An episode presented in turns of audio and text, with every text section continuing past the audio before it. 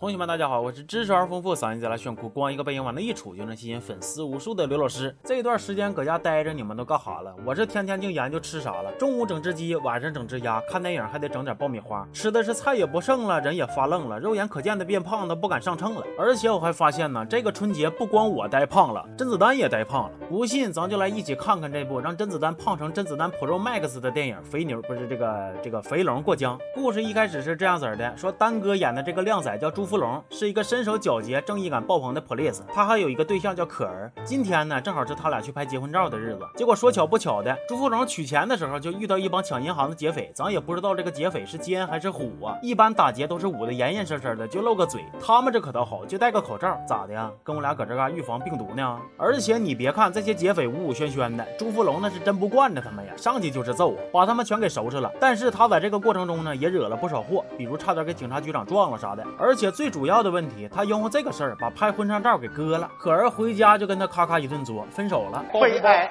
完了，回头警察局这边呢，又因为他闯祸，把他给往下撸了一格。这回可好，工作事业全从小康变饥荒了。的确悲哀呀。哎，他还搁那嘎感慨呢，想我当年曾经大战托尼三兄弟，画面上咔放一段导火线。我也曾经火拼金毛仔，画面上咔又来段杀破狼。哎，等会儿我仔细一瞅，这也不是吴京啊，咋的呀？这一段自己 cos 的呗？你是不是当年还在佛山教过咏春，在香港告诉人家洪师傅切的中路啊？不要跟他拼拳，尝试切到中路。接着他骑自行车的时候又把腿给摔坏了。哎呀，都说这个福无双至，祸不单行啊！你这是直接让人给现行了呀！这回朱福龙是彻底萎靡了，天天除了吃就是睡。腿后来是好了，但是他吃的是下巴也没了，肚子也肥了。原本小钢炮的身材，现在也变成大地雷了。我一看这肥龙有了，那就该过江了呗。哎，他局里的哥们给他一个活，把这个日本的 AV 导演押回东京，成了就提拔他。朱福龙心讲话，这行啊，正好我还挺想去看看东京热不热闹呢。他就带着导演上了飞机，又在这趟飞机上遇见了可。可儿，他也去日本参加一个活动，这不是巧了吗？这不是。结果这帮人刚到日本，这个导演就逃跑了。朱福龙麻爪了，人在日本刚下飞机，犯人丢了，有点懵逼。然后王晶演的这个潇洒哥登场了，开始跟他组队调查。期间呢，朱福龙还帮潇洒哥打抱不平，跟日本社会人干了一架。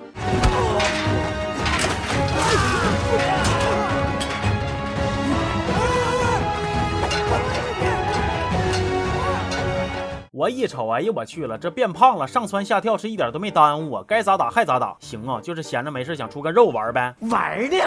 说这个导演虽然从朱福龙手里跑了，但还是让黑帮给逮住了，咋回事呢？原来他某天指导电影的时候，不小心拍到了黑帮犯罪的证据，黑帮就想把他给灭口。其实看到这儿呢，我也不咋关心黑帮啥的，我就想问问这位导演，还有这位美人鱼老师，你们拍的这属于什么题材，什么系列呀？是下水道的胖头鱼啊，还是湖畔里的挤瓜子呀？咋瞅着这么重口呢？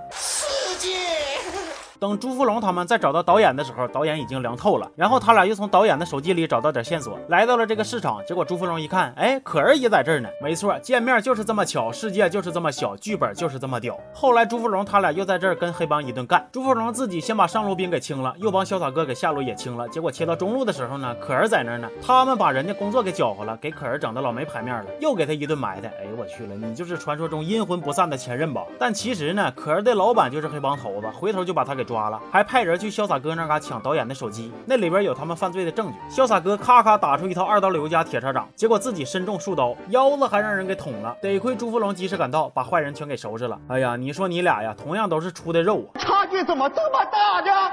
另一边呢，黑帮老大把可儿给绑架了，还给朱福龙打电话说：“你带着导演的手机来，咱俩碰一下子。我在东京塔着呢。”朱福龙就去冲塔去了。咱也不知道朱福龙的血皮子到底是有多厚，黑帮老大开了好几枪都没打死他。幸好。子弹刚刚擦过，大哥呀，人家那可是正对着你肚子开的枪啊，这都能擦过去？